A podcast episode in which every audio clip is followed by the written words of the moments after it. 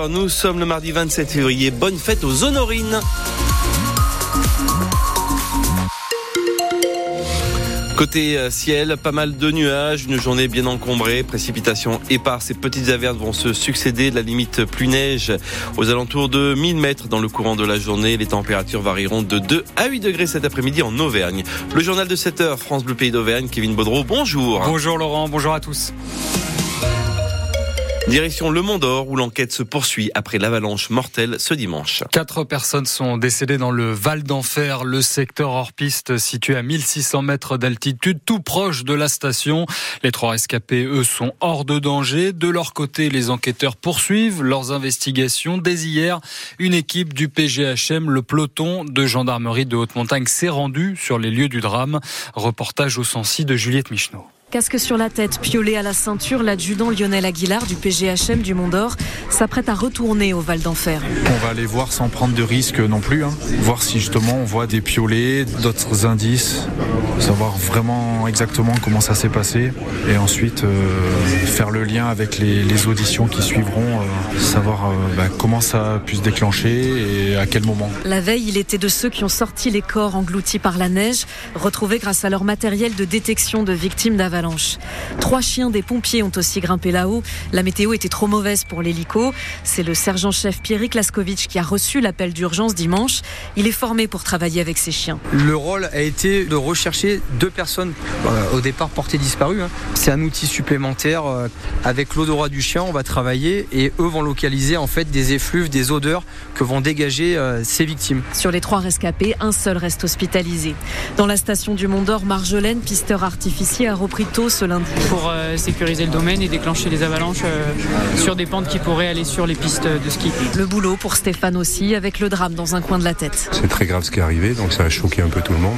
On fait avec, on va dire. Une assistance psychologique a été proposée dans la station. Et toutes les victimes sont désormais euh, identifiées. En plus du guide David Vigourou, 50 ans, l'accompagnait un cantalien de 48 ans et deux jeunes hommes de 28 ans originaires de l'Allier, tous aguerris, tous équipés de systèmes de détection de victimes d'avalanche.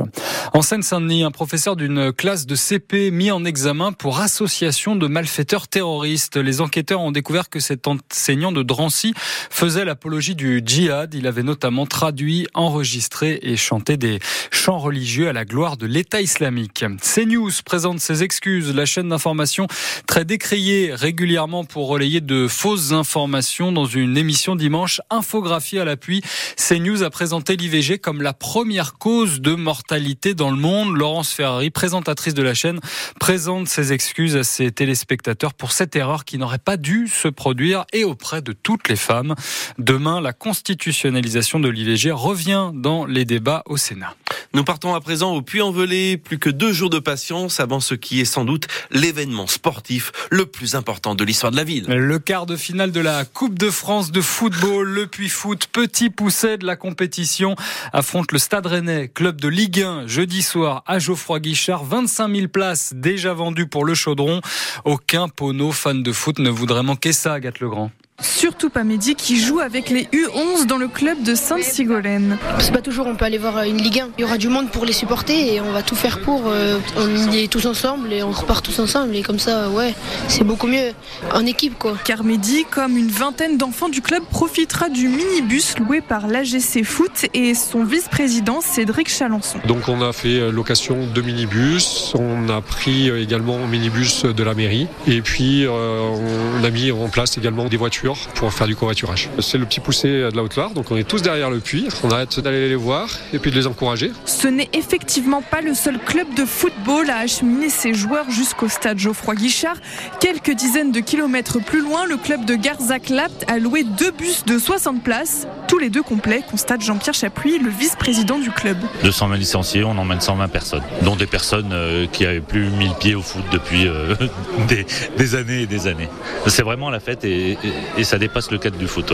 Et en plus de ces deux bus, la région Auvergne-Rhône-Alpes a offert une place à un enfant par tranche d'âge au club de Garzac-Lapt. Et les joueurs du Puy Foot s'entraînent aujourd'hui à 10h30 du côté du stade Massot. C'est ouvert au public.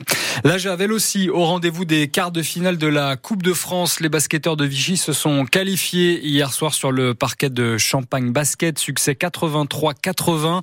On connaîtra l'adversaire demain lors du tirage au sort. Le match sera le samedi 16 mars. Les joueurs de l'ASM vont passer pas mal de temps au Gravanche ces prochaines semaines avec euh, l'incendie du centre d'entraînement ce week-end. C'est toute l'organisation des séances qui doit être repensée.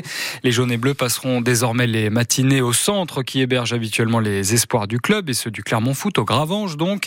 Et l'après-midi, ils s'entraîneront sur la pelouse du stade Marcel Michelin ou sur son terrain annexe. Au plus tôt, le centre d'entraînement serait de nouveau utilisable en partie d'ici 4 à 6 semaines. Nous refermons ce journal, Kevin, avec trois restaurants auvergnats décorés d'un bib gourmand. Ah oui, trois semaines avant de décerner ces fameuses étoiles, le guide Michelin publie une sélection de 56 nouvelles adresses bon plan à travers la France. Et parmi les restaurants primés, il y en a trois chez nous, dont deux dans le Cantal, le restaurant Oxalis à Et le Moulin de la Santoire du côté de Saint-Saturnin. Un autre restaurant en Haute-Loire, il s'agit de l'Acte 2 à Saint-Bonnet-le-Froid, peut-être une concurrence pour Régis Marcon. En tout cas, ces adresses décorées dont l'immense majorité se trouve en dehors de Paris et de sa région ne dépassent pas les 40 euros pour un repas complet sans boisson